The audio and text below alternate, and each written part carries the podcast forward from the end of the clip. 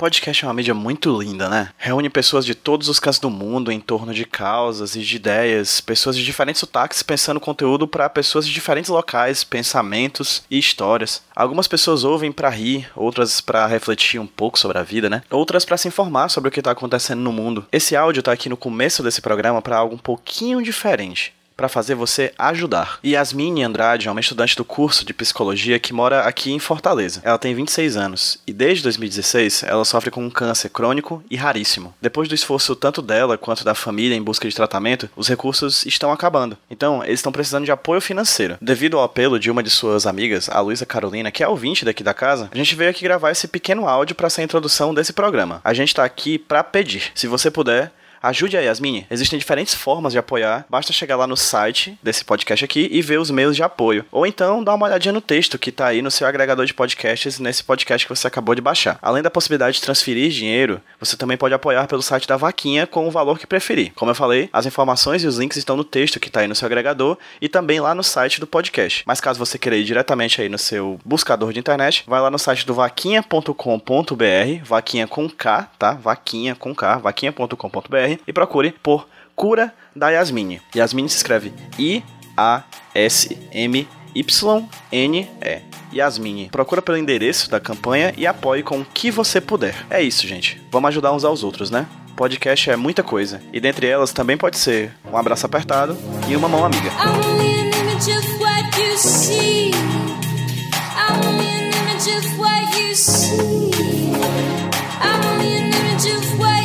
You don't know me, you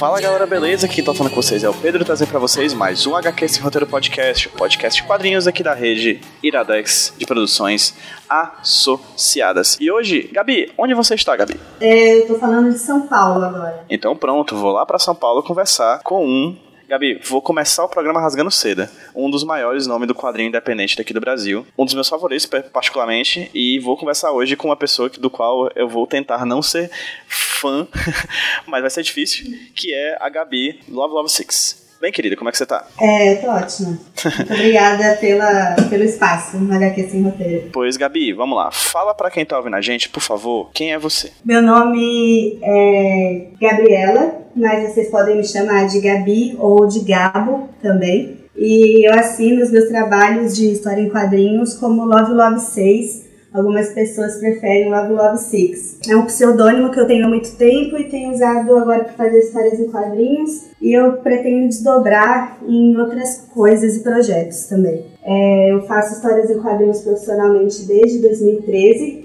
que é quando eu comecei a vender minhas histórias em quadrinhos em formato de fanzines, de zines. Eu fiz A Garota Siririca, que é acho que o meu quadrinho mais popular é, ele foi publicado em 2015, é, de forma independente, eu sou uma autopublicadora, que significa que eu não trabalho preferencialmente com grandes editoras ou editoras em geral. Eu mesma financio, edito é, e produzo os meus próprios livros. E sou formada em licenciatura em artes plásticas na Universidade de Brasília e também sou produtora da Feira Dente de Publicações, que acontece anualmente em Brasília também. Essa é a segunda vez que eu tenho a oportunidade de conversar com a Gabi. A primeira delas, não sei se ela lembra, foi aqui em Fortaleza. Uhum. quando a gente, quando ela participou do evento Desenquadradas, que aconteceu, salvo engano, em 2014. Tô chutando. Acho que foi isso. Pois é. Ela veio pra cá como convidada e eu tive a oportunidade de entrevistá-la para um vídeo no extinto, no finado Avanticast, grupo do qual eu fazia parte e do qual acabou nascendo o HQ Sem Roteiro há um tempo atrás. Essa é a segunda vez que eu converso com ela, como entrevista. Espero que a gente fale mais tempo do que aquele vídeo que ficou, enfim, curto para a quantidade de conteúdo que a gente tinha conversado nos bastidores. Espero que a gente converse, converse, seja uma conversa muito boa, porque, como eu falei, eu tô até tremendo um pouquinho a voz porque estou levemente nervoso, Gabi, porque eu sou seu fã, de verdade. Esse eu falo desde aquela época e falo hoje mais ainda. É, eu não tenho a menor vergonha e medo de dizer e pensando e calculando na minha cabeça que o meu quadrinho nacional favorito é seu, que é o Garoto Siririca. É o quadrinho nacional que eu particularmente realmente mais gosto. Foi um dos quadrinhos que mais mudou a minha visão sobre quadrinhos nacionais. Foi uma coisa incrível, assim, realmente é uma leitura que sempre que eu refaço é muito prazerosa. Mas, Gabi, eu não vou começar falando do Garoto Siririca, que, como você bem falou, é o seu trabalho dos que você já fez, o mais conhecido, talvez. Mas vou começar do começo. E aí a pergunta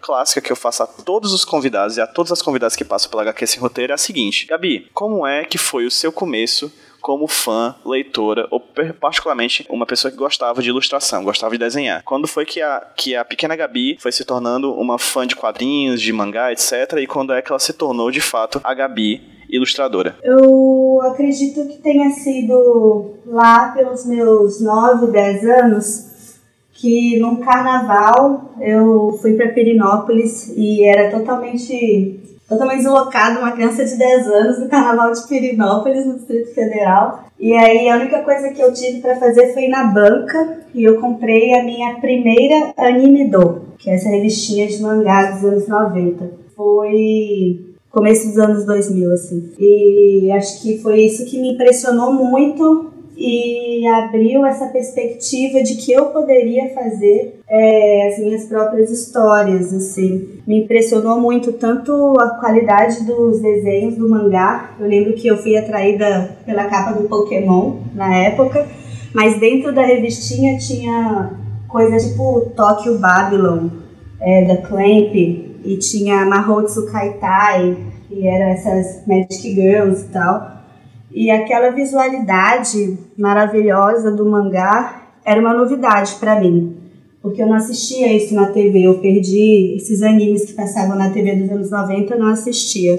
Me impressionou enquanto criança, né, entrando em contato com esse conteúdo, tanto essa visualidade, que era super glossy, vibrante, e aqueles olhos expressivos maravilhosos, também essa atmosfera erótica também do anime em geral, né, com a sexualização das personagens me impressionou mais nessa época de uma forma positiva, que eu quis mais daquilo, e também as histórias, né, o enredo dessas histórias. Tóquio Babilônia é uma história trágica, é, com morte, assassinato, e tem um, uma relação homoafetiva, assim.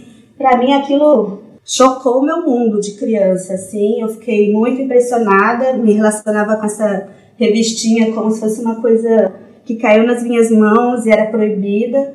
E isso tudo me instigou a querer saber mais sobre aquilo. E essa visualidade, não sei, me atraiu de uma forma tão grande que eu quis reproduzir aquilo, né? Eu fiquei tipo, cara, essas histórias, esses desenhos são tão irados que eu acho que eu, eu, eu queria fazer o meu próprio, que fosse tão irado quanto esse, assim. Acho que essa foi a chavinha, foi quando virou a minha chavinha e eu passei então a me dedicar muitas horas a desenhar. Desenhar virou minha, uma das minhas principais atividades criança, assim, na pré-adolescência também e na adolescência. Daí, assim, eu nunca fui fanática de quadrinhos, na verdade. Eu tive esse contato comum com a Turma da Mônica durante a infância, né, que é comum, acho que para a maioria das crianças no Brasil, que tem a oportunidade de pegar numa revistinha qualquer. E depois eu só fui mesmo pirar em quadrinhos, aí colecionei vários mangás, comecei a assistir os animes na TV também. E só fui pirar muito mesmo quadrinhos de novo quando eu conheci Sandman. E aí também foi bastante importante na minha formação de leitora e quadrinista, porque do, eu estava bem otaku, saí do mangá para me impressionar com essa nova visualidade, essas novas tramas é, mais europeias, norte-americanas, que o Mibema estava trazendo, essas mitologias todas, super elaborado o trabalho dele. E isso tudo também me impressionou de uma forma muito positiva, e aí cresceu em mim um pouco mais esse desejo de um dia fazer quadrinhos. Mas até então eu só desenhava, né? Eu experimentava fazer um quadrinho ou outro, mas eram uns fanfics bem tosquinhos que eu nunca chegava a terminar. E daí eu entrei finalmente na universidade Fui fazer artes plásticas porque desenhar é o que eu sabia fazer de melhor naquele momento da minha vida. No curso me envolvi com diversas outras linguagens, as minhas preferidas eram ainda o desenho. Teve um momento muito feliz no meu curso em que eu entrei em contato com colegas ali de dentro do departamento de artes que estavam interessados em fazer quadrinhos também.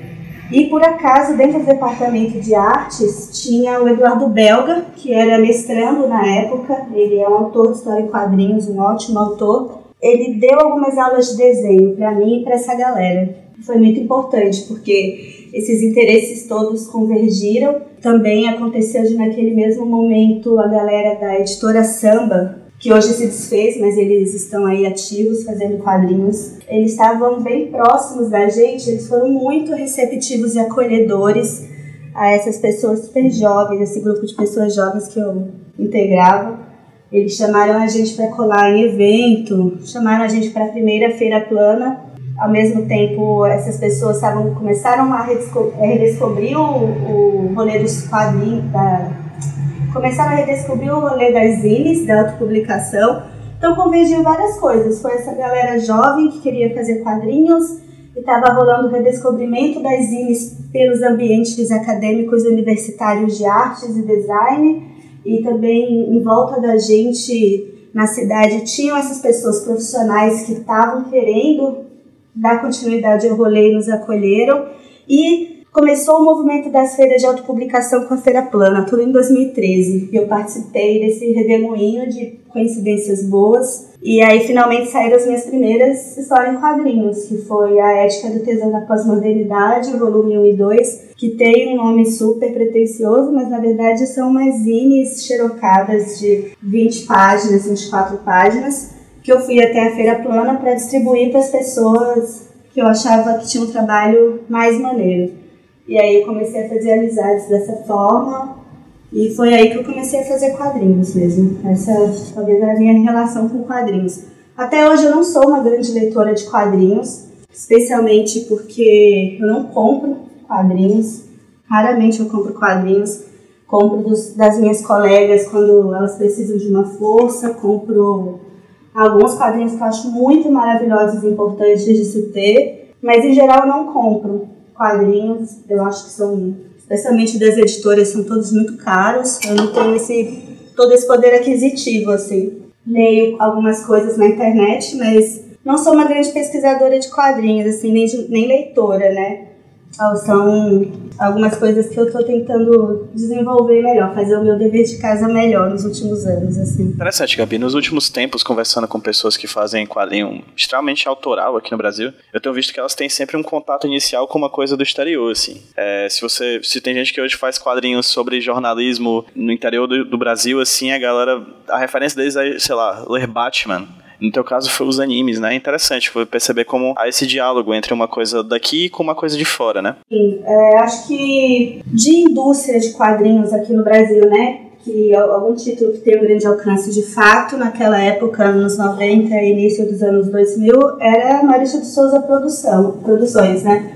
E é, não sei, acho que a Turma da Mônica é uma coisa inserida tão naturalmente na nossa infância, como um entretenimento comum, que eu acho que não desperta assim esse estranhamento em relação à linguagem dos quadrinhos, né? Eu consumia aquilo como eu consumia qualquer outra coisa quando eu era criança. E aí quando eu me deparei com o mangá, ou então com o rolê do New Gaiman, essa visualidade era tão contrastante com o que eu era acostumada a consumir aqui no Brasil, que foi isso que me despertou essa... que me deixou impressionada, assim, né? Talvez se a gente tivesse não gosto de dizer uma indústria, mas também, tanto uma indústria quanto uma produção não industrial, mas independente, fosse melhor distribuída no Brasil, talvez os próprios quadrinhos brasileiros pudessem gerar mais comumente essa, esse sentimento impressionante nas pessoas que trouxesse elas para experimentar a linguagem também, né?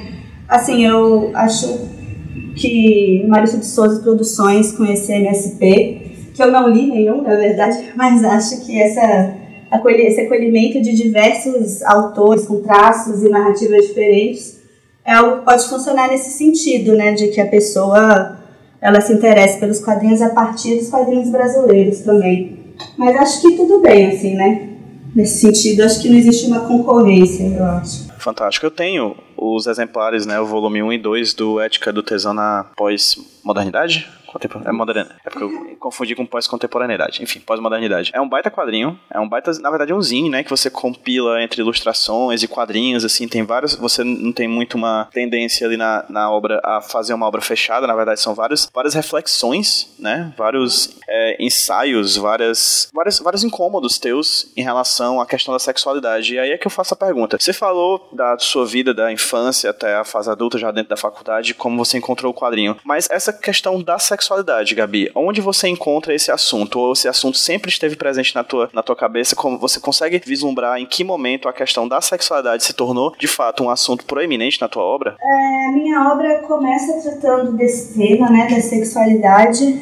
E é, durante a minha vida, eu acho que fui uma pessoa muito voltada para as questões sexuais e românticas, assim, né? Eu acho que eu sempre, agora esses últimos anos menos, ainda bem, mas durante a minha formação, criança e adolescente, as minhas energias estavam muito voltadas para essas questões românticas e sexuais, por incrível, por mais louco que pareça, assim, eu me lembro de ser bem novinha, com 5, 6 anos, e planejando meu primeiro beijo, coisas assim, sabe? Que foi só acontecer depois de muitos anos mas eu passava por essas fantasias e tal, né? No próprio Ética do Tesão, tem um momento que eu menciono como eu brincava com as Barbies e eu queria simular uns encontros sexuais com as Barbies e ficava muito frustrada por tudo aquilo, porque eu também tinha essa noção de que eu era muito criança e que eu teria que esperar muitos anos para desenvolver minha sexualidade nesse sentido. Então, sei, eu tenho, é uma coisa para ser discutida na análise, assim, na terapia, né? Sei, acho que talvez pela minha socialização compulsória de mulheridade também, heterossexualidade compulsória, essas coisas, é, acabou se voltando para isso meus interesses desde muito pequena, a refletir a respeito dessas questões românticas e sexuais. E aí, quando eu tinha uns, uns 10, 11 anos, também no contexto escolar, eu me dei conta de que eu era bissexual. Pela primeira vez, alguém mencionou que ah, duas mulheres se beijando e aquela imagem para mim pareceu totalmente natural e razoável e justa. E aí eu pensei, ah, um dia com certeza eu farei isso. E aí a partir daí eu comecei a pensar nessas outras formas de sexualidade também. É, na minha adolescência, na verdade eu explorei muito pouco essas questões fui bem. vivi uma heterossexualidade compulsória bem cabulosa, apesar de ser bissexual e me entender como bissexual desde criança. É, entrei em relacionamentos abusivos e tal. E aí na adolescência eu comecei a sentir mais fortemente essa questão do machismo, né? De ser discriminada simplesmente porque eu era mulher. Comecei a sentir isso em relação a amigos, meus melhores amigos homens me discriminavam, me excluíam dos rolês e eu cheguei à conclusão repetidas vezes de que era porque eu era uma mulher. Então eles só me chamavam quando eles ou algum outro brother tinha interesse sexual em mim, por exemplo. E com esses relacionamentos românticos abusivos que eu tinha com homens também, foi caindo a minha ficha de que o meu gênero estava influenciando muito decisivamente, fortemente nas minhas relações e no sentido que a minha vida estava tomando. E aí eu comecei a me envolver com o feminismo, né? Eu tive esse momento em que eu falava que o feminismo era uma merda, que era zoado e tal, até que eu passei a sentir isso na pele, e aí eu fui buscar realmente algum alívio, entender, velho, se essa porra tem algo para me dizer, e na verdade dizia tudo ali o que eu tava passando. E aí foi isso, eu comecei a pensar na sexualidade e nas relações românticas por uma perspectiva feminista, e a partir daí eu penso as minhas relações assim agora. E isso se envolveu no meu trabalho. Acho que seria, é tipo, inevitável, né? A gente sempre reflete em tudo que a gente faz, o que a gente acredita e tal, em algum nível. Depois do Ética, é, a partir da Garota Siririca, eu decidi que era conveniente e necessário que eu abordasse esses temas objetivamente, trabalhasse esses temas nas minhas produções. Tanto porque falta, eu acho que especialmente por isso, porque faltam produções que abordem esses temas e que desenvolvam narrativas e exponham visões e perspectivas dissidentes da heteronormatividade, quanto também como um movimento pessoal, assim, também, né, das minhas próprias reflexões e tal. Apesar de que eu comecei fazendo um trabalho mais autobiográfico no começo, mas a partir da Garota Siririca e hoje mais fortemente eu decidi ir para ficção e não para autobiografia, assim. Mas esses são temas que estão presentes e permeiam a minha vida.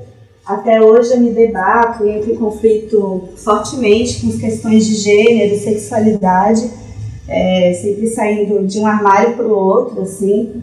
E acho que esse é um tema muito necessário ainda para ser discutido, será ainda por muito tempo. É isso que eu vou abordar, é nisso que se concentra o meu interesse e a minha vivência, a minha noção de identidade está muito ligada a esses debates também. Perfeito, Gabi. Antes de falar ainda da Garota Siririca, eu queria focar ainda um pouco mais no Ética do Tesão. É, você falou aí que tem uma certa coisa ali nas obras pré-Garota Siririca que tem a ver com a, uma questão autobiográfica, tem uma abordagem autobiográfica, representação da tua vida, de certa forma. E o Ética também é um zine, né? Um zine em dois volumes. É, eu queria que, se possível, tu falasse um pouquinho sobre como é que foi o procedimento para fazer o Ética do Tesão, do tesão na, na Pós-Modernidade, volume 1 e 2, tanto falando sobre as questões que estão sendo representadas dentro do quadrinho, quanto na própria feitura da forma do quadrinho, que é o zine, que é uma coisa que fez parte da tua vivência, que faz parte da tua vivência e que influencia até hoje a tua produção, né? O processo da Ética do Tesão, eu acho que foi um processo bem orgânico e bom para quem está começando,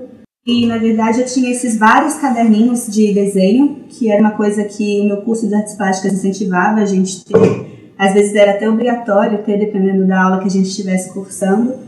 Então eu tinha esses muitos caderninhos para desenho, fazendo essas pequenas cenas e sketches que tem na Ética do Tesão, é, meio espontaneamente, até que um momento eu tinha muitas, precisava fazer um zine para poder ir para a feira plana e decidi fazer essa coletânea de coisas que eu já tinha escrito em vários caderninhos, juntei o suficiente para dar uma pequena zine.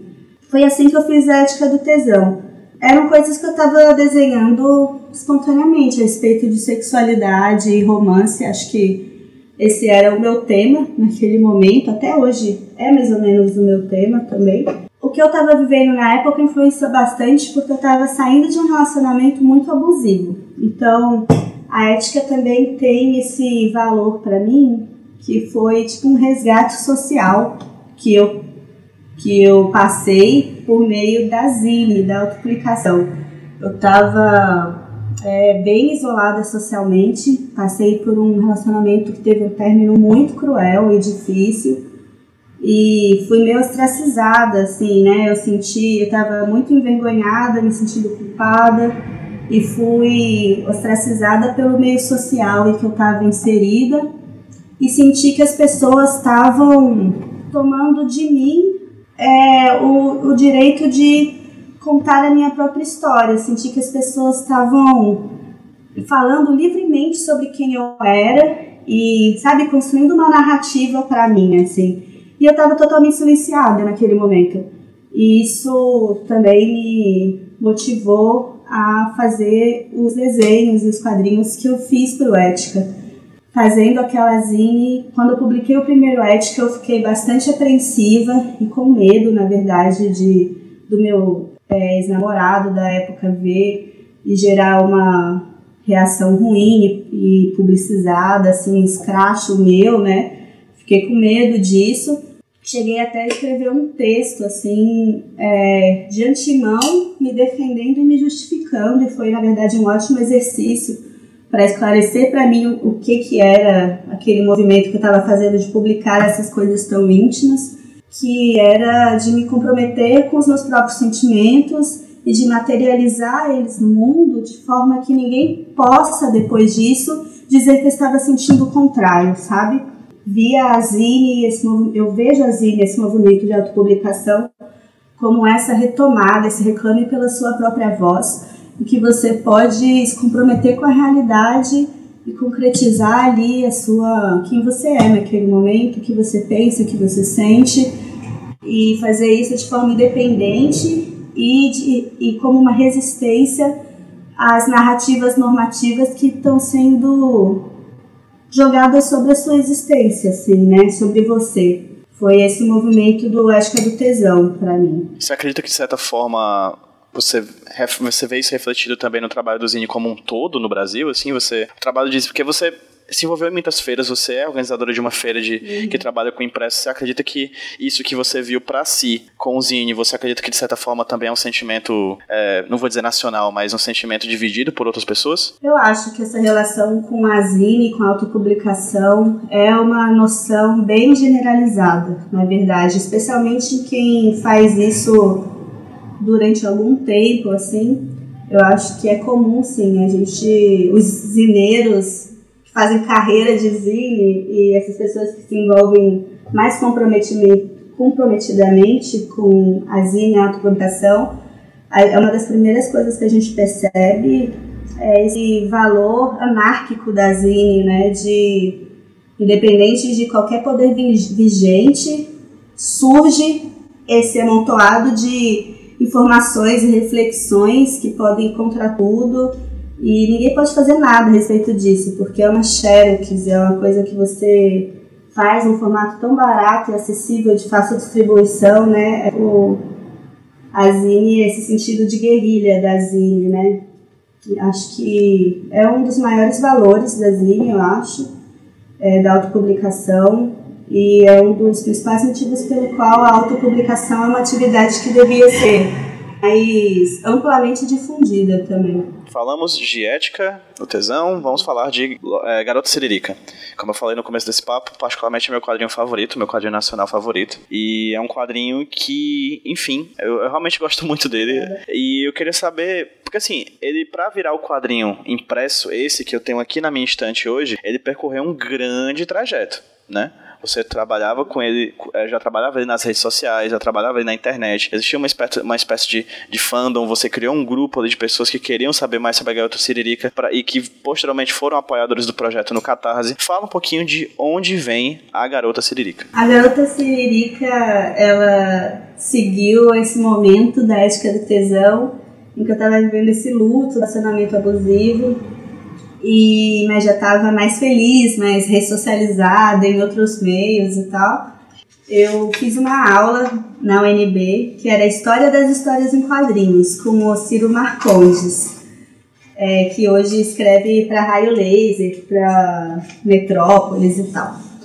E o Ciro deu essa aula e pediu para a gente levar os nossos quadrinhos, né? Que era essa galera que estava fazendo quadrinhos também. Aí ele pegou a Ética do Tesão e aí ele falou assim: ah, é meio proto-quadrinhos, né?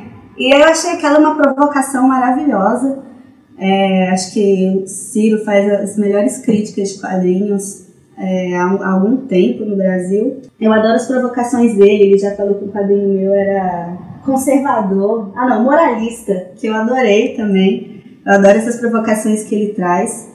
E quando ele falou proto-quadrinhos, Aí eu fiquei, porra, então vou fazer quadrinhos para tu ver que eu sei fazer quadrinhos. E ao mesmo tempo eu tava passando por, por esse momento de resgate de mim mesma depois de um relacionamento muito ruim.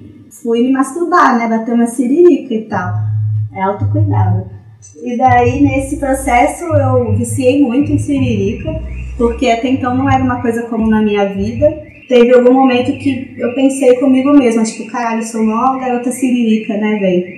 Aí juntou essas duas coisas, a pressão do Ciro com essa minha experiência pessoal. E também eu tava entrando no rolê dos quadrinhos, eu já tinha ido na Feira Plana, tava conhecendo mais os quadrinhos brasileiros e fui me dando conta de que não existiam narrativas dentro dos quadrinhos brasileiros com personagens femininas interessantes e feministas, assim, não, simplesmente não tinha em 2013. Não tinha a lei da Mônica, ou da Aline, do Adão, por exemplo. Eu agora lembrei também da Amelia, boneca inflável, da Priscila. Mas eram muito poucas, e na verdade nenhuma tinha essa perspectiva feminista mesmo, não, nenhuma era uma mulher feminista. E aí eu me dei conta de que era uma boa fazer isso. Eu vou fazer uma história que é feminista, que tem uma protagonista feminista, vai chamar Garota Siririca, e vai ser com uma estrutura convencional de quadrinhos, para os caretas dos quadrinhos curtirem também, sacou? Eu quero que todo mundo curta esse quadrinho. E foi a partir daí. Aí eu estava em contato com a galera da editora Samba, nesse momento, e eles me convidaram para postar no blog deles, na, no site da revista Samba. E lá eu comecei toda sexta-feira a publicar um pequeno, uma página da Garota Siririca, uma página fechada que funcionava ela mesma sozinha. Ao longo do tempo, as pessoas gostaram da Garota Siririca. As redes sociais nesse momento eram um lugar muito feliz para você compartilhar e mostrar o seu trabalho. Não tinha todos esses problemas de algoritmos e limites de alcance que a gente tem hoje. Então, a Garota Siririca, ela foi bem compartilhada entre as pessoas e formou esse, essa base de fãs. Eu fiquei um ano e pouco publicando Garota Siririca toda sexta-feira. Isso, isso também ajudou a formar uma base de fãs. E aí as pessoas passaram a pedir pelo livro. Eu não tinha essa intenção de publicar, mas elas passaram a pedir. E aí começou também o Catarse mais ou menos nessa época começaram a surgir essas plataformas de financiamento coletivo. E aí eu vi algumas pessoas fazendo, achei que era uma boa e fui fazer e deu super certo. E aí foi isso, assim que eu publiquei o livro da Garota Siririca, eu me dei conta de que eu queria me autopublicar sempre, de que transformar a coisa em livro é muito prazeroso. Como autora, ver essa materialização além do ambiente digital do seu trabalho é muito prazeroso ver as pessoas adquirindo isso e ficando felizes de ter esse objeto para si. E a questão da grana também, né? Porque foi materializando em formato impresso essa história em quadrinhos que eu passei a tirar algum dinheiro desse trabalho da garota Siririca. E aí me dei conta de que a autopublicação nesse caso era muito boa. Eu cheguei a oferecer, depois de uns anos, a garota Siririca para algumas editoras, é, cheguei a flertar alguns contratos, mas nunca rolou. E eu gostaria hoje, depois que eu já, eu já publiquei umas duas edições da Garota Siririca, hoje eu tenho formato de bolso, que tem o mesmo conteúdo, mas é menorzinho. E do, da primeira edição, acho que eu imprimi mais de 1.500 unidades. Acho que foram 1.500 e agora eu, eu tenho 1.000 de bolso. Então é um número muito bom para uma produção independente, é, vendeu mais do que algumas publicações de editoras. E agora que eu já tirei uma boa grana fazendo essa autopublicação, eu gostaria que ela fosse publicada por editoras, né? Não sei se alguma no Brasil tem algum interesse, que é dificílimo sempre, mas é, talvez fosse legal levar a garota cirílica para a gringa, que é uma coisa completamente, um território completamente desconhecido para mim, mas eu tenho pensado nisso também. E agora, além disso, ano passado eu ganhei um edital de cultura para fazer a Garota Siririca 2, a continuação. Mas com o governo Bolsonaro, é, a Secretaria de Cultura lá do DF foi tomada pelos bolsonaristas e eles simplesmente estão perseguindo os artistas e a classe artística de produção cultural e cancelaram esse edital que eu tinha ganhado e agora a gente está brigando por essa grana. Caralho, Mas que é, merda, hein? É uma merda. É, é uma situação assim, que os caras entraram na Secretaria de Cultura, aí eles vão fazer a reunião com a classe artística e aí eles falam assim, vocês perderam, a gente ganhou, sabe? Esse Caralho. De... é absurdo, é absurdo. E aí estamos aí na justiça brigando por essa grana. Mas a garota Siririca 2 está engatilhada, e muito bem engatilhada, assim, acho que mesmo se não sair essa grana, assim que eu lançar a Xerox, eu vou começar a trabalhar de novo nesses roteiros e nas consultorias de colaboradoras que eu tenho, e vou fazer de qualquer forma essa parada aí nos próximos anos. Tem duas coisas que eu quero te perguntar sobre a Garota Siririca. Você falou primeiro aí que você tem interesse em publicá-la por uma editora, o primeiro volume, não é isso? E você falou que você tem uma consultoria. Como assim? Pera, é, você falou que tá engatilhado dois, você vai produzir, produzir, você tem uma consultoria. Tu pode falar, primeiro, por que você acha que é difícil uma publicação como Garota Siririca ser publicada por uma editora no Brasil? E posteriormente, peraí, como é que é esse procedimento que você disse aí, que você citou, de uma uhum. consultoria, enfim, para publicação do dois? Eu não, não entendi muito bem. As editoras no Brasil, elas têm um problema editorial, né? As que, que estão interessadas em publicar quadrinhos, em geral, elas publicam quadrinhos que já estão prontos. Então, existe essa, essa crise da identidade do editor no Brasil, eu acho, que eles, na verdade, não editam porra nenhuma. Eles pegam os trabalhos bons que já bombaram na internet e publicam. A Garota Siririca está meio dentro disso, né, dessa possibilidade. Mas, ao mesmo tempo, as editoras, historicamente e muito explicitamente, elas preferem autores homens. Mesmo um autor que está começando agora, ele tem referência em relação a autoras com mais anos de carreira. Isso não tem explicação além de machismo. Né? As editoras acreditam que, de alguma forma, o cara ser homem, as vendas vão fluir melhor e tal. Então, você pode pegar qualquer catálogo de editora média ou grande, ou mesmo pequena aqui no Brasil, mesmo as que se dizem independentes, e conta a quantidade de quadrinhos é, de mulheres em comparação a de homens têm sido publicadas nos últimos 10 anos no Brasil. É absolutamente ridículo. É uma discriminação, é quase um boicote explícito. Eu só tenho visto uma mudança real da disposição dessas editoras em publicar autoras e apostar no trabalho delas, porque uma publicação de um livro em geral é sempre uma aposta, né? a pessoa já não é um autor best-seller. É, foi a partir desse ano, do ano passado, talvez.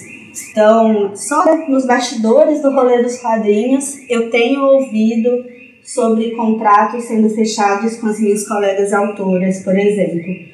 Até então não existia esse interesse. E daí eu não sei. É... A Garota Siririca é um trabalho que no rolê independente já foi bastante explorado, eu já vendi bastante, então isso diminui o interesse das editoras, elas talvez receiem que a Garota Siririca não tem um potencial de vendas muito maior, apesar de que eu sei que tem mas também tem uma questão de que elas não sabem que eu quero, né? Na verdade, eu ainda não cheguei para oferecer novamente a garota siririca para ninguém, porque a vida é louca e agora eu tô correndo com a Sheiloca. Mas assim que tudo isso parar, eu vou tentar fazer esses contatos, né? Porque eu acredito que a garota siririca tem que ser publicada. Ela tem que estar nas redes de livraria. Eu, eu, eu entendo qual é a importância desse trabalho para os quadrinhos nacionais como um todo, assim, né? Eu fiquei muito feliz que a Garota Siririca foi citada duas vezes entre quadrinhos clássicos no Brasil, agora nessa revista Banda, que está sendo lançada é, por uma associação de jornalistas e pesquisadores, vendedores de quadrinhos e tal. Eu tenho uma boa perspectiva, sim, no momento que eu começar a sentar e oferecer realmente a Garota Siririca, alguma editora vai querer. Eu também, ao longo dos anos, construí esse posicionamento anti-editoras, né? E isso é um problema na minha relação com elas. Eu certeza do quão receiosas elas ficam em relação a mim quanto a isso. Mas eu tenho uma questão séria, né? Que é em relação aos contratos e a quantidade de, de grana realmente que o autor recebe depois de fazer todo esse trabalho das vendas em geral no Brasil, a gente recebe 10% Hoje eu diria que é um bom contrato, assim, né? Que é o comum. Mas eu tenho colegas que estão fechando contratos com editoras que recebem 2% do valor da capa, que não é nada, né? Elas estão fazendo pela promessa de uma visibilidade, praticamente. Tem alguns problemas com as relações trabalhistas que as editoras estão praticando em relação aos seus autores. E eu sei que quando eu vender a Garota Siririca eu vou sofrer isso, eu tenho esse receio de que eu me sinta pressionada a falar menos a respeito dessas questões quando eu estiver trabalhando como editora, efetivamente. Mas, assim, ao mesmo tempo, tenho essa ética que eu tenho é, reforçado nos últimos anos, mas eu não encontro também um, um eco dessa ética nos meus pares, assim, né? As minhas colegas quadrinistas, meus colegas quadrinistas, praticamente nenhum deles tem esse comprometimento com a autopublicação que idealmente eu tenho e que gostaria que o, coletivo dos autores tivesse. Então, a minha impressão é que a maioria das quadrinistas e dos quadrinistas hoje que, public, que se autopublicam, se autopublicam porque ainda não conseguiram ser publicados por editoras, o que é ruim, assim, né? Essa mentalidade que reforça esse status quo é, capitalista cabuloso desse mercado editorial convencional que nos explora e tal, e não dá valor no trampo que a gente está fazendo realmente. Gabi, Gabi, só uma dúvida. É, e qual seria esse ideal para você? Eu acho que, idealmente, é, quem está fazendo autopublicação poderia exercer um, uma pressão maior nas editoras, na indústria editorial, em relação a uma mudança concreta nessas relações de trabalho, né? Rever essas porcentagens aí que a gente está recebendo, especialmente nesse sentido, assim, sabe? Eu nem cheguei a pensar muito mais à frente do que negociar a grana que a gente recebe do valor de capa, porque não existe absolutamente nenhum interesse ou movimento coletivo dos autores de quadrinhos nesse sentido, assim. Então, acho que uma das primeiras coisas e mais urgente seria sentar com as editoras e conversar, tipo, mano, é, eu posso me autopublicar e fazer muito mais grana, sacou? Do que vocês me publicando. Então, ou vocês aumentam aí esse, essa, esse valor, porcentagem em cima da capa do meu livro, ou vocês me garantem o quê? Vocês vão me garantir uma assessoria de imprensa do caralho. Vocês vão me botar para ter entrevista na TV, vai sair num jornal de grande circulação, coisas, as garantias que a gente tem das editoras, elas são muito baixas, pequenas, assim. Às vezes as editoras publicam seus autores, não conseguem arranjar uma entrevista decente para esse livro, né? E aí a gente fica nessa situação de ser meio explorado, aí publicar com a editora da moral, dá moral, sacou? Mas não dá grana. Então a gente fica nesses impasses, assim. Eu penso assim, né? As pessoas que se auto-publicam, elas já entenderam que elas fazem mais dinheiro se autopublicando do que com editoras. Então, qual é a real é, vantagem de se publicar como editora? Será que a gente realmente não tem o poder para negociar essas vantagens? Eu acho que a gente tem, mas eu sinto que a maioria dos autores e autoras eles eles não têm essa atitude, eles, eles se submetem, porque aí eles acreditam que se não toparem, vai entrar para uma suposta lista de rejeitados, ou se eles não toparem, vão criar uma situação e nunca mais vão ser chamados para nada. Essas são as desculpas que as minhas colegas me dão, assim, quando elas trabalham de graça ou quando elas aceitam um contrato miserável, por exemplo. Perfeito. Ainda na questão da autopublicação do Garoto Siririca, você fez o Garoto Siririca pelo Catarse. Como é que foi a tua relação com o financiamento coletivo? E como está sendo também é, no Sheiloka? Acho que é uma boa ponte para a gente já falar do, do teu novo quadrinho. É, o meu financiamento coletivo da Garota Siririca foi ótimo. Ele passou por 50% da meta. Eu arrecadei mais do que eu pedi. Mas eu lembro que eu fiz um, um, bom trabalho, assim, de divulgar, fiquei divulgando todo o Facebook, em todas as redes. Nesse momento, como eu já disse, era mais fácil as coisas chegarem nas pessoas. A Garota Siririca já tinha essa base de fãs boa, né, que ajudaram muito mesmo a publicar a Garota Siririca. Com essas plataformas de financiamento coletivo, eu tenho o mesmo problema que eu tenho com as editoras. Eu sempre acho ruim a quantidade de grana que eles estão levando em cima dos nossos projetos, né? Essas plataformas, em geral, elas cobram 13% em cima, que eu acho que é muito, muito, podia ser só 10%. Mas aí a gente faz porque é uma plataforma que já tem uma credibilidade com o público que não está tão disposto a se envolver tão profundamente com o rolê da autopublicação independente e tal. Então ele vai lá e compra, parece uma loja, parece ok, e é isso. O financiamento coletivo em si, eu acho que é a grande coisa, né? Para os publicadores independentes começarem. É, idealmente, eu, tipo assim, quando eu fiz a Garota Siririca, eu fiz essa grana, publiquei o livro, e aí com essa grana que foi gerando, a partir disso tudo, eu consegui gerar um caixa, tanto para minha vida quanto para minha própria meu próprio rolê de autopublicação e aí consegui imprimir outras coisas a partir desse dinheiro que eu administrei sem precisar ir novamente ao financiamento coletivo. Então eu consegui continuar publicando as minhas coisas é, de 2015 até agora 2019 sem autofinanciamento coletivo. Eu acho que esse é o ideal, assim, né? você usar esse pontapé para conseguir estabelecer um caixa mínimo para o seu trabalho editorial, de publicação mesmo. Agora, para o Sherlock, eu decidi voltar ao financiamento coletivo porque a grana é muita, né? Eu preciso agora é um projeto grande, o Sherlock vai ter mais de 200 páginas, então eu preciso nesse momento de 16 mil reais para conseguir tanto imprimir o livro quanto mandar tudo por correio das pessoas que comprarem nessa pré-venda e pagar a taxa de 13% do catarse também. As minhas experiências de financiamento coletivo, eu acho que elas estão bem tranquilas. Eu, eu consigo, a Xeloca agora está com 80%, faltam duas semanas. Então eu acredito que eu vou ultrapassar a meta. Talvez não tanto quanto a garota Siririca. E eu não estou tendo que me descabelar para fazer isso, né? O que é muito comum. Eu acho que é o mais comum para quem faz financiamento coletivo é ficar se descabelando nas últimas semanas porque falta muita grana. Mas eu atribuo essa minha tranquilidade a, essa, a esse método que eu tive tanto na Garota Siririca quanto na Xeloca de já ir publicando a história na internet um bom tempo antes.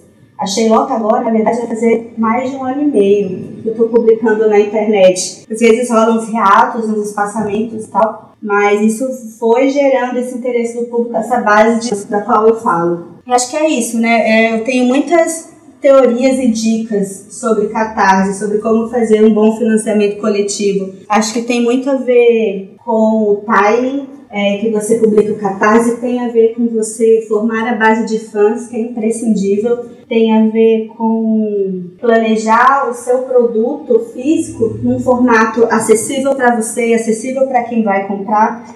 Esse é um comentário que eu vou ter que fazer sobre autopublicação. Me autopublicando nos últimos anos, uma coisa que eu aprendi foi em relação ao formato do impresso. O, agora, se você for na minha banquinha, só vai ter fotinho, é tudo no máximo tamanho A5. Porque eu entendi que desse, nesse formato, diminuindo o tamanho do impresso, fica mais barato para mim, para eu imprimir, e mais barato para vender esse produto. As pessoas acessam com mais facilidade.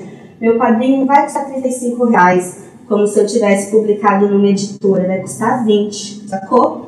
Mas aí o que eu vejo também é essa estética de autopublicadora de não ter lucros exorbitantes em cima desse produto, porque eu quero que ele seja acessível para o meu público, para os meus leitores. Mas o que eu vejo é que, na verdade, e, e assim, quando eu estou autopublicando, né, qual é a vantagem da pessoa comprar o meu livro comigo ou comprar um livro da editora, né?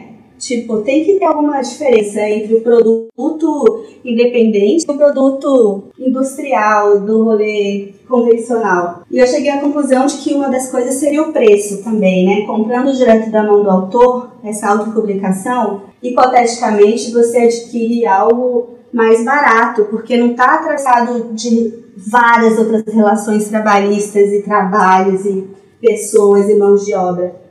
Mas é uma coisa, é uma noção que eu não vejo difundida, na verdade, entre autores de quadrinhos que estão se autopublicando. Eu vejo alguns livros que saem, sei lá, com um valor muito custo muito baixo da gráfica e o autor está vendendo com 500% de lucro, sabe? E aí o livro chega a 40 reais, a 35 reais e tem 50 páginas. Aí eu acho que, tipo assim, porra, você tá. De... A sua vida tá dependendo desse livro, ou tem que fazer outro bagulho e tal, porque não dá para você querer concentrar toda a sua renda no único título, né?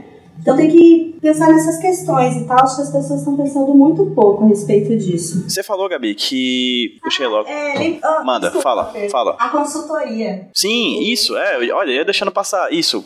O que é isso de consultoria pro Garota Cirílica 2? Então, na verdade, para elaborar a história da Garota Cirílica 2, eu tenho algumas colaboradoras que me ajudam a refletir sobre alguns temas. Tenho um esboço da Cirílica e eu entrei em contato com, por exemplo, a, a, ginecologista sincera, né? Que é a menina dessa página cabulosa sobre ginecologia. Ela é ginecologista também e ela me ajuda. Eu, eu pedi, pô, vocês podem dar uma consultoria de ginecologia quando, por exemplo, a garota Siririca acontecer esse momento em que elas estão numa oficina de ginecologia. Ah, posso. Aí ela, aí ela me ajuda nesse sentido, né? São consultorias temáticas, assim. Ela me ajuda eu tenho essa outra colaboradora que é especificamente de ginecônoma, de autônoma também. Então ela me fala mais sobre os caminhos é, naturais para resolver algumas questões ginecológicas, para tratar disso na garota siririca.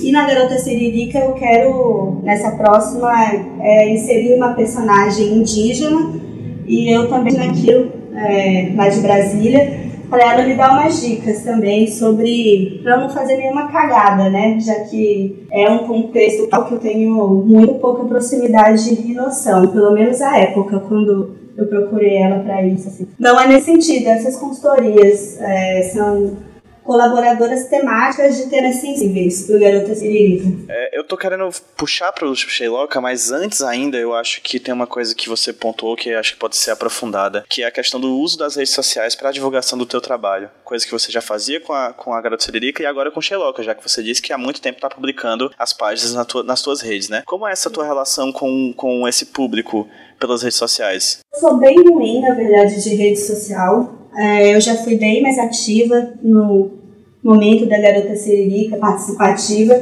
mas hoje eu estou bem mais reclusa e é, mais discreta mesmo, nesse sentido de me expor na internet. Então, o que eu tenho é um Instagram, que ele é ativo, e tem o meu site, tá sempre lá, lovelove6.com, com todas as minhas produções. E no Instagram, de tantos em tantos, eu atualizo. Então, a minha relação com as redes sociais é péssima, e aí eu tô lá publicando e fico. Eu não publico todo publicar todo dia. Me sinto coagida a publicar todos os dias, vendo todas as colegas dizendo que tem que publicar e tal. Também me sinto bastante coagida a botar minha cara na internet, a ficar dando minhas opiniões, como as pessoas têm feito de alguma forma não basta fazer quadrinhos, você tem que ser o produto e vender a intimidade, sabe, junto com a parada para bombar e ser famosa. E eu tenho questionado muito isso ultimamente. Eu só quero fazer os quadrinhos mesmo. E mas sinto todas essas pressões. Mas aí não estou fazendo, eu fico contando, cansado pela qualidade que eu estou tentando trazer é, nesse trabalho que eu posto semanalmente ou mensalmente na internet. Tenho sentido bastante dificuldade para alcançar as cada vez mais, nesse sentido mesmo de quantidade de seguidores com a proporção de interação, ao mesmo tempo em que essa ferramenta de compartilhamento e as redes sociais foram tão imprescindíveis para a popularização dos quadrinhos, dessas produções independentes e para a divulgação do meu próprio trabalho, eu Sou extremamente desconfiada em relação a todas elas e vejo que está ficando cada vez mais difícil. Lá no fundo, eu desejava muito que isso e acabasse e as pessoas voltassem a procurar ativamente pelos sites em que elas querem entrar. Essa é a minha relação, assim, já com as pessoas da, na internet, eu sou bastante acessível. As pessoas me mandam mensagem, eu respondo as mensagens. Nesse sentido de contato pessoal, está funcionando, funciona bem. E quem quiser me mandar mensagem, trocar uma ideia, pode trocar, assim. Sheiloka, vamos lá, chegando para reta final do nosso programa. É, de onde veio esse projeto? De onde, que, de onde veio essa ideia? É, é um quadrinho que você mesma fala aqui na página do Catarse, né, que é catarse.me barra Sheiloka, com S-H-E, né, Sheiloka, que fala que é um quadrinho, uma distopia feminista. Uhum. De onde veio a ideia? O que é Sheiloka, o que é esse quadrinho que você diz aqui que são 200 páginas de um quadrinho colorido, né? É uma coisa uhum. gigante. É realmente o trabalho mais robusto até o momento. É, o que é Sheiloka, de onde veio e para onde vai? É, a Sheiloka ah, começou de um jeito bem despretensioso. Eu espero que no futuro eu não comece exatamente as coisas dessa forma, mas de uma forma mais planejada. Mas a Xeloca começou. Foi. Eu, eu, essa história é legal. Eu tenho essa amiga que é e um dia ela postou um desenho de uma menina pelada no Instagram. Só que a anatomia dela era bem deformadinha, assim, tipo, a vulva dela tava muito pertinho do umbigo. E aí eu fiquei achando super massa, na verdade, fiquei lembrando, tipo, caralho, o desenho, né, desenhar, o desenho em si, ele oferece tantas possibilidades malucas pra gente, pra gente distorcer o mundo e criar realidades diferentes, e a gente exercita tão pouco isso, né? E aí eu fiz essas primeiras, primeiras páginas de Sherlock, onde tem a Fedora, essa personagem que tem a vulva bem próxima do umbigo. E ela sofrendo um bullying por causa disso e tal. E aí eu fiz isso para os meus apoiadores do Apoia-se, no momento em que eu tinha essa conta, não tenho mais postei na internet, as pessoas gostaram, e eu achei que elas gostaram muito e resolvi dar continuidade. Foi assim que começou a Geloca. E era esse mundo maluco, né? Que foi, é um mundo foi construído em volta desse momento da Fedora, assim. E tem todas essas meninas peladas. Eu, eu fiz meio refletidamente mesmo essa, essas primeiras páginas. E depois como eu vi que as pessoas acharam muito legal, eu comecei a achar que talvez pudesse ser o gancho para minha próxima série grande de quadrinhos. E aí eu comecei a pensar nesse universo, eu agora elaborar um universo que justifique essa situação doida aqui que eu inventei nesse primeiro episódio, né? Foi como eu chamei essas primeiras oito páginas da Sheloka. E aí, essas primeiras oito páginas, elas também são bem carregadas de referências de cultura feminista. Então vai ter referência ao poema da Angélica Freitas, vai ter vão ter momentos em que estão sentadas em bacias, que são coisas que os homens não têm conhecimento, mas esse banho de assento que é bem tradicional entre mulheres. Algumas outras coisas, assim. E aí eu comecei a pensar que essa situação toda que já foi construída nessas oito páginas poderia muito bem ser essa, essa utopia que é muito popular no imaginário feminista desse mundo só de mulheres. Desde que começou, acho, esse, esse desejo por uma libertação feminina, emancipação feminina, é, acho que é uma coisa proveniente especialmente da cultura lésbica, esse desejo separatista de se separar dos machos, dos corpos testosteronizados e formar esse grande mundo só de fêmeas, só de mulheres e vai ser uma beleza e tal. E aí essa é uma ideia comum dentro do imaginário feminista, né, nesse mundo distópico e tal, nesse mundo utópico. Mas aí eu trouxe, eu quis trazer para a distopia, né? Tem inclusive muitas produções já literárias sobre essa utopia. A última que eu li foi o Terra das Mulheres, da Charlotte Perkins, que é de 1912 ou 1920, sei lá. Então é um tema que não é original, ele já foi bastante trabalhado por várias mulheres de vários lugares. É, tem uma quadrinista agora, que eu não sei o nome dela, mas às vezes eu encontro ela no Insta, que está fazendo justamente uma série de tirinhas só de mulheres também. Então é uma ideia bem difundida, assim. E a Sheloka tem diálogo com tudo isso, né? O que eu tento trazer agora na Sheloka é essa perspectiva distópica de um mundo só de mulheres, em que eu também tento abordar a questão transgênero dentro desse universo. A Sheloka é meio sobre isso assim, é esse questionamento, tipo, tá, mas aí a gente tem um mundo só de fêmeas, mas e aí, vai ficar tudo beleza, maneiro, porque fêmeas são perfeitas? tipo assim. Então, então não, né? Aí tem que gerar essas discussões, que são discussões difíceis e muito sensíveis para o rolê feminista, mas eu acho que a ficção é esse lugar, né? A ciência não é um artigo científico, é, não, não, não contém exatamente conhecimento, uma produção de conhecimento. A ficção ela não existe exatamente para isso, né? Mas dentro desse ambiente ficcional, essa história de Nabucco, eu espero que incite esse tipo de reflexão e discussão. No meu Instagram, nos comentários, às vezes fica bem intenso, inclusive. Por quê? Tem essa personagem, a Amapô, é, entre as manas. O da Sherlock é assim: é, não existem exatamente mulheres.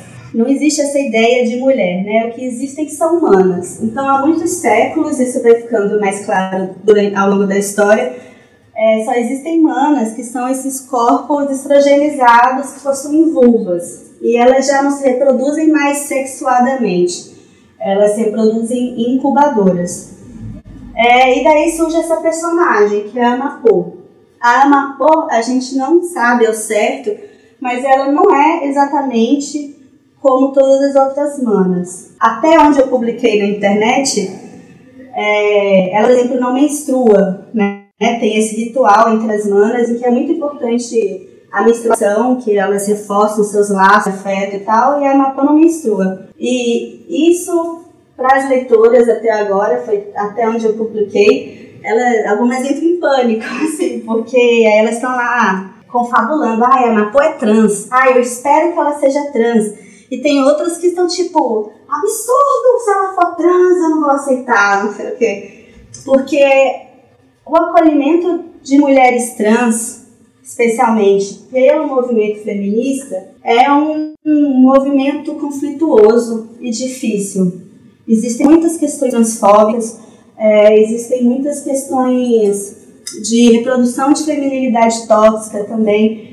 Então, é um embate muito grande que gera um desconforto geral e que, em geral, nós temos receio de abordar. Né? Muito, tem eventos feministas que são cancelados por causa dessa discussão, a ponto disso, assim, né? Dessa discussão de trans são aceitas ou não aceitas, são bem-vindas ou não, chega a gerar o cancelamento de alguns eventos. Então, essa discussão dentro do movimento feminista é muito delicada. E quem apoiar a HQ Sheila no Catarse, Gabi, o que é que eles vão receber em casa? É, eles vão receber o um livro. É um, vai ser um livrão de 200 páginas.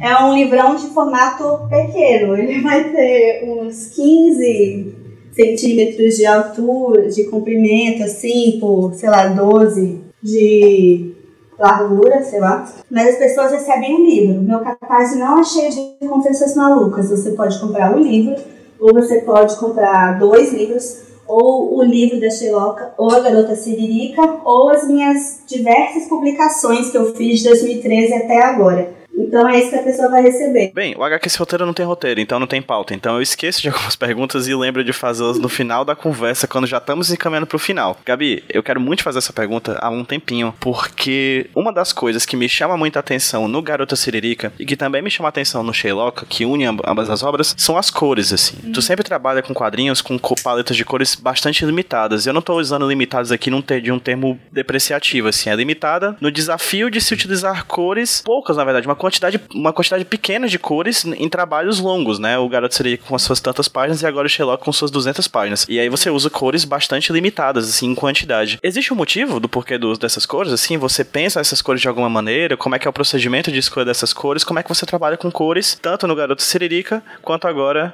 no Sherlock? É, existe um motivo, e é especificamente pela minha limitada no meu limitado conforto em lidar com coisas, assim, e esse sentido limitado é de reduzido mesmo, assim, de capacidade, porque escolher uma paleta reduzida de cores só de três tons para garota siririca foi esse pânico que eu tive de ter que colorir e não me senti segura para isso, fazer uma colorização massa. Então eu só decidi simplificar o máximo. Vão ser três cores que vão bem harmoniosamente. E aí eu me viro com isso. Pro Sheiloka foi mais ou menos a mesma coisa. Eu escolhi uma paleta reduzida de cores que me agradava e dava uma atmosfera noturna para a história. E a partir daí eu fui experimentando. Aí, como o Sherlock é muito longo, foi me gerando umas reflexões diferentes a respeito das coisas, do tipo, como eu posso usar diferentes esquemas de cor para caracterizar melhor cada um dos cenários, né? Por exemplo, a comuna das manas tem essas cores frias e dentro das cavernas são super quentes. E aí lá na caverna da incubadora são os verdes mais ficção científica e tal. Então eu tenho pensado, assim, acabou que tá me gerando umas reflexões com as quais eu me divirto até em relação a colorir e deixa o processo de colorização mais prazeroso para mim, porque na verdade, para mim é o mais difícil, é o mais demorado. É, eu tenho bastante dificuldade ainda, eu acho, com colorização. Tanto que a minha colorização ela é toda chapadona, né? Não tem luz e sombra, por exemplo, que é uma decisão que eu fiz a partir da minha dificuldade, assim, tipo, não vou conseguir publicar, não vou conseguir fazer 200 páginas no período de tempo que eu tenho se eu for colorir com luz e sombra, porque isso vai me demandar um estudo em cima dessa parada que eu ainda não domino. E aí eu decidi ir pelo que é confortável e agradável para mim, por isso eu escolho essas paletas pequenas. Eu acho muito interessante que as pessoas gostem muito e como isso parece que é uma coisa inteligente, assim, eu fico feliz, acho massa. Mas eu acho que é um reflexo dessa minha crescente aproximação com essas noções de colorização de quadrinhos, assim e das minhas dificuldades com elas ao mesmo tempo. E como é que foi no Garoto Siririca, assim, que já tem outro tipo de cores, né? Outro tipo de. É engraçado, eu sinto ao ler o Garota Cirúrgica impresso que as cores são meio digitais. Não sei se faz sentido, porque Sim. tem um jeito ali meio, meio neon. Por favor, me diz, por que, que essas cores? O que é que isso quer dizer, assim? Como é que você escolheu elas? É, isso é uma impressão interessante, essa que você falou, porque a Garota Siririca ela começou sendo feita para o ambiente digital. Então eu pude escolher cores super vibrantes e neon mesmo, né? Eu escolhi um verde que não existe tinta para imprimir esse verde, por exemplo. É, não nas possibilidades que eu tenho de impressão. Então, é, sempre que eu vou. A, o Sherlock aconteceu isso também. Escolhi uns, umas cores muito vibrantes e maravilhosas. E aí, na hora que eu tenho que montar o projeto gráfico para ir para impressão, os tons mudam, às vezes radicalmente. Da garota Siririca foi muito trabalhoso a gente chegar próximo de uns tons que fizessem justiça ao que ela é na internet, assim, pro material impresso. É, eu não sei dizer, assim, né? Eu tenho uma noção básica de harmonia entre cores e fundamentos básicos da linguagem visual, coisas assim. E aí eu escolho esses três tons que vão bem. O da garota Siririca especificamente eu precisava de dois tons que fossem possíveis de usar para cor de pele e um outro tom contrastante, que foi esse verde neon maravilhoso, assim.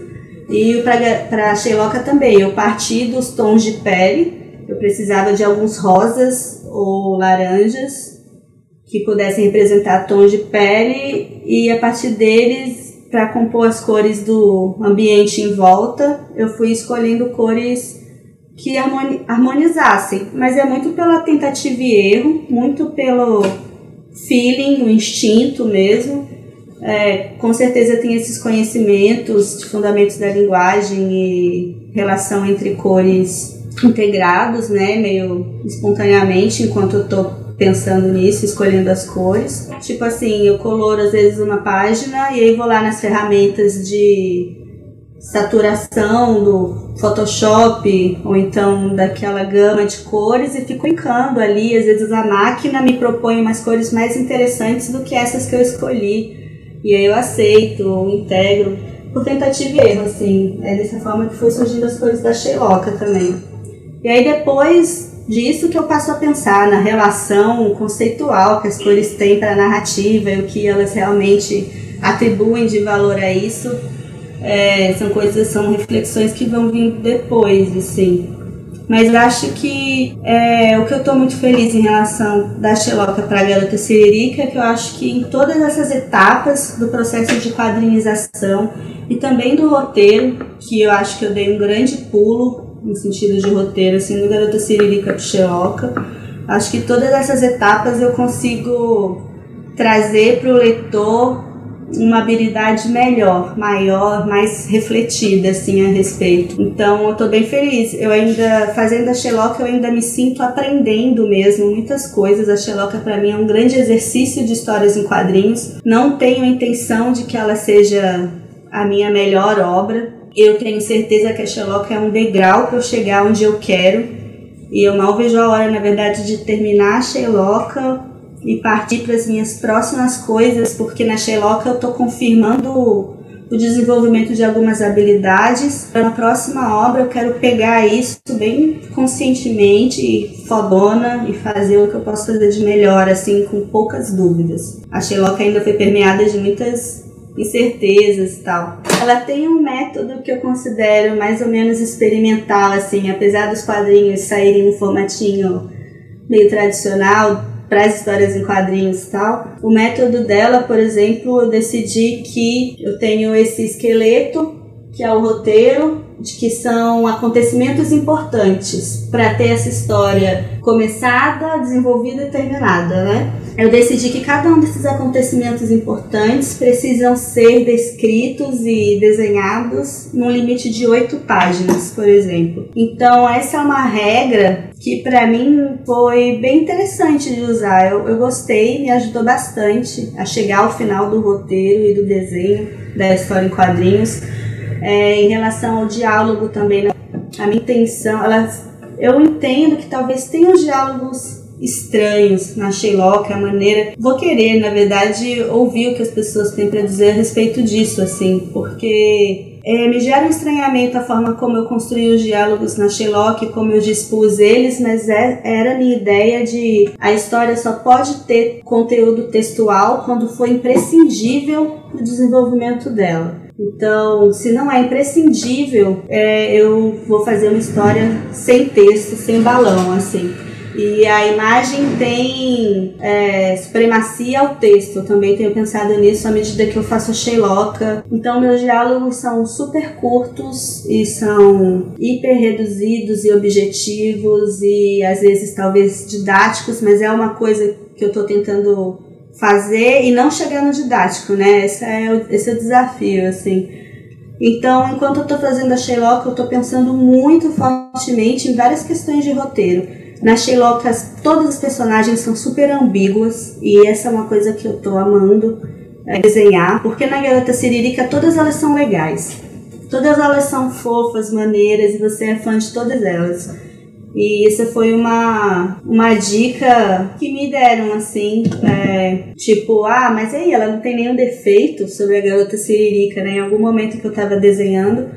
E na Sherlock eu adoro que todas elas são problemáticas. Então, até o momento em que eu publiquei na internet, a história ainda parece linda e as personagens elas são lindas e legais e as manas são perfeitas se relacionam de um jeito maneiro e tal. As pessoas já, mas aí as pessoas já começam a perceber que tem os desencontros assim, que tem que elas têm algumas ações questionáveis, problemáticas. E desse momento que eu tô da Sherlock, eu divido entre uma primeira parte e uma segunda parte. Uma primeira parte que elas são, digamos, adolescentes e vai ter essa parte que ainda não foi publicada na internet, em que o tempo passa e elas são adultas. A partir daí, a relação das leitoras com as personagens me interessa muito. Quero muito saber se vai mudar drasticamente, o quanto vai mudar, porque a Sherlock é uma distopia e eu estou sentindo a necessidade de avisar constantemente para as leitoras que estão acompanhando de que não é um conto de fada, gente. Tipo assim, coisas malucas vão rolar ainda e eu estou super empolgada para contar.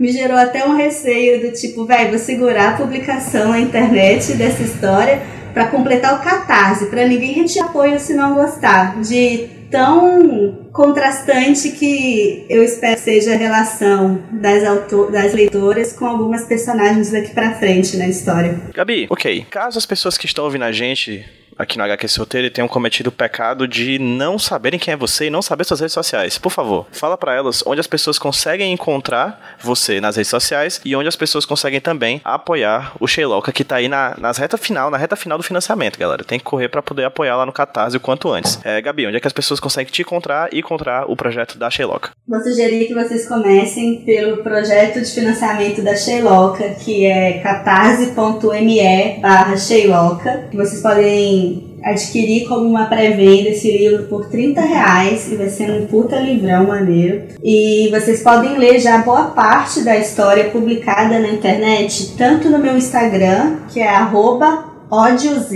ou no meu site, que é lovelove6.com. O meu site ele está sempre lá e nele vocês podem ler toda a Garota Siririca e várias outras, as melhores histórias em quadrinhos além dela que eu já fiz. E é isso, eu tenho uma lojinha online também, se vocês quiserem dar uma força para além da Sheiloca, tá lá no site lovelove6.com. E eu tenho alguns pontos de venda, como a loja da Algra Press em São Paulo, e vocês podem ouvintes me indicar lojas físicas de quadrinhos para eu vender nas suas respectivas cidades, que eu gostaria. É, acompanhe o meu site e o Instagram, arroba é onde eu tenho interagido especialmente com leitoras e leitores. Para quem já ouve HQ Esse Roteiro sabe, todos os links que foram citados pela Gabi vão estar linkados no post desse podcast, desse programa aqui, lá no hqsemroteiro.iradex.net. No post desse programa, que acabei de gravar com a Gabi, vai estar os links direitinhos, tanto para a campanha do Catarse, quanto para as redes sociais da Gabi. Gabi, eu não tenho como agradecer esse papo, repito, eu sou um grande fã do teu trabalho, eu admiro pra caramba a tua produção, admiro pra caramba o que você produz dentro e fora das páginas de quadrinhos. Realmente tudo que você faz para mim é maravilhoso, assim. Fico muito feliz de poder ter você aqui no Esse Roteiro, nessa nossa segunda entrevista, né? Que espero que, na verdade, seja a segunda ainda de várias que a gente venha a ter. É, muito obrigada, Pedro. É, acho que você está fazendo um trabalho super importante desde o Avantcast e valeu por esse espaço para eu poder falar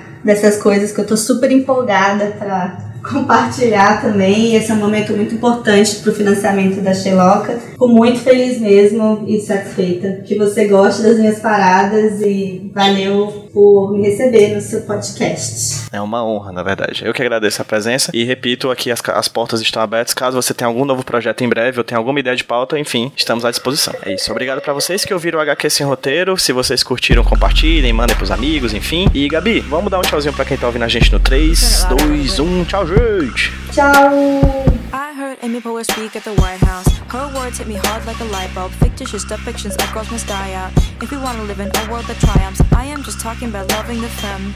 I ain't talking about nobody else. Toxic masculinity has to end.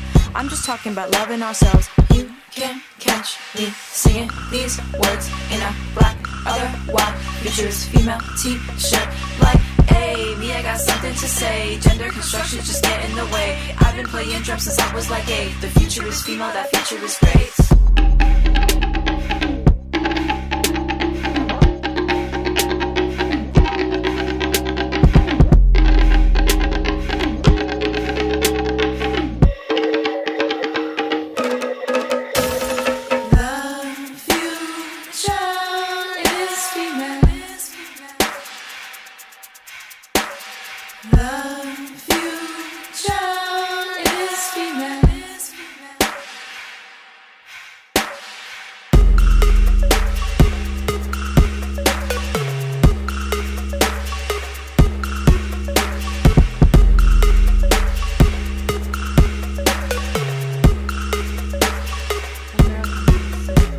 There's power in what you say,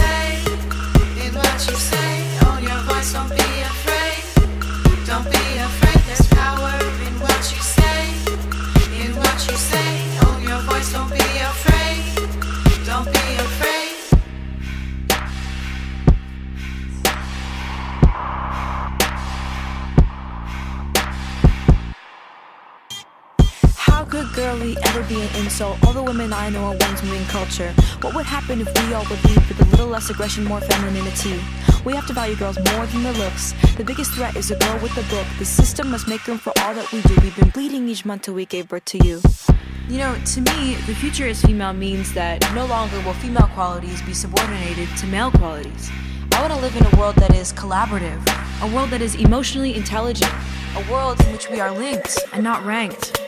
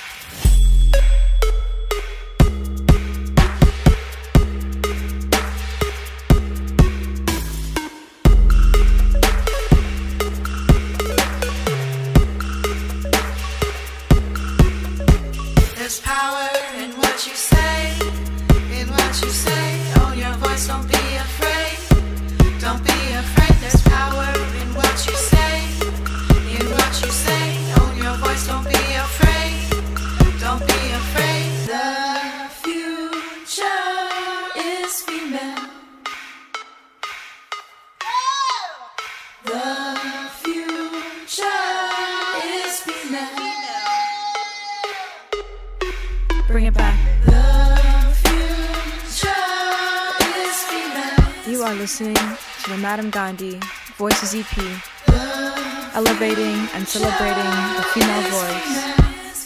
The future is female.